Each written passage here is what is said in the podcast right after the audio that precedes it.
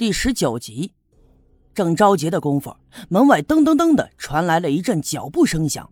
白胜利风风火火的跑了进来，他呼呼啦啦的来到了包画匠的跟前，伸手翻开他的眼皮看了看，又戴上了听诊器，前前后后的给他听了听，伸手又摸了摸他的脉门，抬起头，笑嘻嘻的对着村长说：“嘿嘿，村长，没事。” 没事儿，哎，老包这家伙命硬的很，嘿，这是他老毛病犯了，不用担心，一会儿就好，一会儿就好。嘿嘿嘿嘿。他说话的时候啊，嘴里头冒着一股酒气。我低头一看，他衣衫不整，裤子的前门还裂开着。听老郑说才知道。他刚跑到刘耀宗家门口的时候，就看见白胜利站在刘耀宗家门口的那棵大杨树底下撒尿，就赶紧把他扯了过来。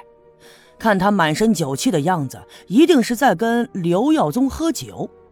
那么，既然白胜利说没事儿，赵村长多少也有些放了心。果然，不一会儿的功夫，包画匠渐渐的平稳了下来，这呼吸也顺畅了。我走上前去，顺手给他捋了捋胸前。他慢慢的睁开了眼，长长的叹了口气，又哎呦哎呦的叫唤了几声。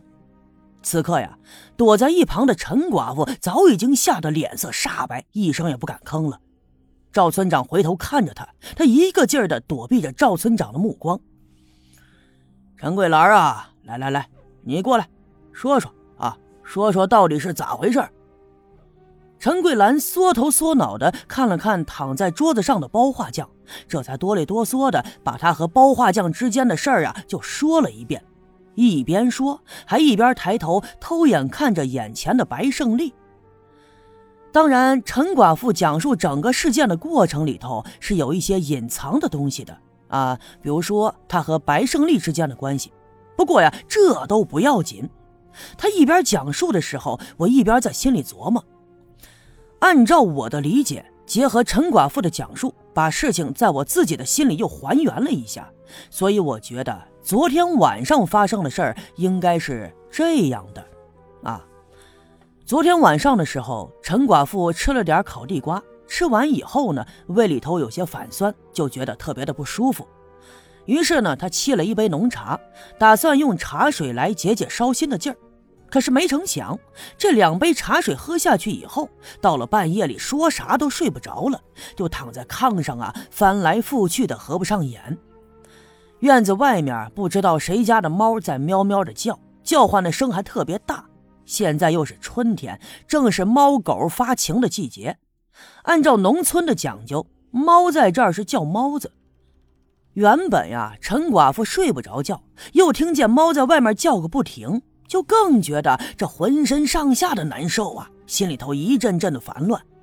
索性他从炕上爬起来，点着灯，穿上衣服，又对着镜子打扮了一番。这脸上抹了一大层大友谊的雪花膏，又涂了通红的嘴唇哎，头上还别了一朵花又翻箱倒柜的找出那瓶白胜利在县城里给他带回来的香水啊，呲啦呲啦的喷了一阵子。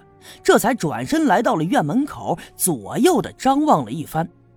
这时候啊，天色都已经黑了，一般的人家都已经躺在炕上睡觉，所以街面上并没有人。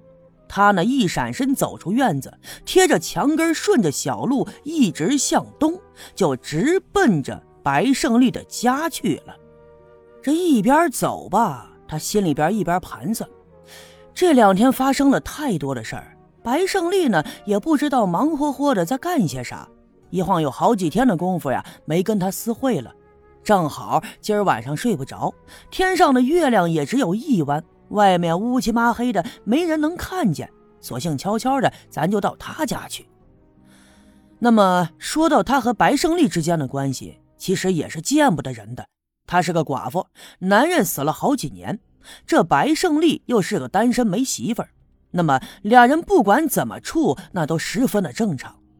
不过呀，让陈寡妇心里不托底儿的是，白胜利这家伙有的时候啊，对她特别的温柔，哎，总是在她的耳边甜言蜜语。可有时候啊，又有些冷漠。陈寡妇就偶尔试探着跟他提起，打算说把俩人的关系公开了啊，结婚搬到一块儿过。但是白胜利却总是东拉西扯的，就把这话题给岔开，这就让陈寡妇总是摸不清头脑。有时候啊，心里赌气，就打算不跟白胜利再扯上这纠缠不清的关系了。而且呀，自己年岁又不大，才三十出头，正是有味道的时候。而且嘛，长相也不赖，身材呢也算丰满，那再找上一户人家也不是特别难的事儿啊。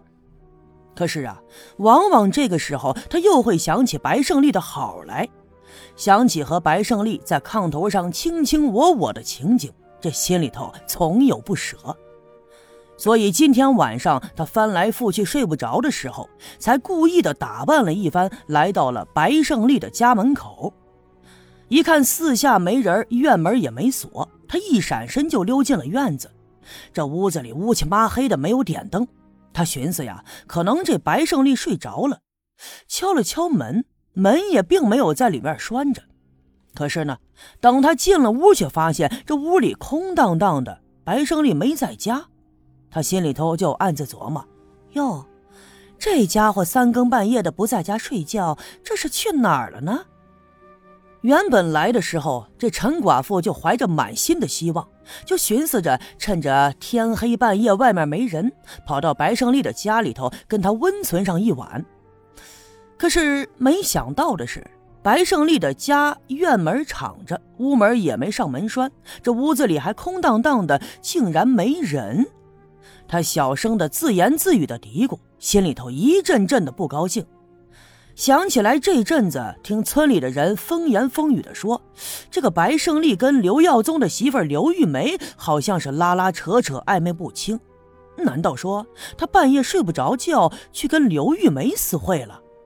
不过呢，转念一想，嗯，又不对。这刘玉梅的男人刘耀宗在家，他哪有那个胆子去跟他私会？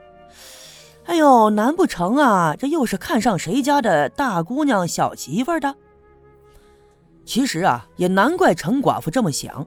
白胜利这个人呢，看上去斯斯文文的，可是平时给人看病的时候，遇上谁家那长得好看的大姑娘小媳妇，他总是有些手脚不老实。哼，不过呀，有句话说得好，男人不坏，这女人不爱嘛。有些女人还就喜欢白胜利这样的，哎，不到四十岁的年龄正成熟，还有一门能看病的手艺。这两年呢，也没少赚钱。平时出来给人看病的时候，也总打扮的溜光水滑的，嘴又巧，特别的能说，三句两句的就能逗得人心里乐开了花。那么您说，这样的男人谁能不喜欢呢？但凡是个女人有了这样的想法，即便是这男人多少花那么一点心思，她也总觉得那都是可爱的。刘胜利没在家，这三更半夜的，陈寡妇又不敢四外的去找，只好撅着嘴从他家的院子里出来，转身就往回走。一边走啊，心里头还一边赌气。可是啊。当他路过这包画匠家门口的时候，无意间就发现，在门口的墙边上站着一个人。哎，这个人呢，脸儿冲着墙，背对着马路，正发出稀里哗啦的声响。陈寡妇皱了皱眉，心里头暗骂：“哼，这肯定是那包画匠三更半夜的在院子门口对墙撒尿呢。原本心里就不顺畅，又遇见了男人撒尿，未免觉得呀特别的晦气。”就冲着那男人的背影吐了一口唾沫，继续往回走。可是啊，他走了几步，就听见身后传来一阵悉悉嗦嗦的声音。那个声音不大，就仿佛有人跟在后面。他回头一看，果然在身后二三十步远的地方就有一个人影儿。那人呢，个子不高，不过天色太暗了，看不清他的长相，不知道是谁。看那人行走的方向跟自己相同，可是眼前不远的地方就要到家了。况且自己的家还住在下队的最西头，这再往前可就没有人家了。难道说这个人是在故意的跟着自己？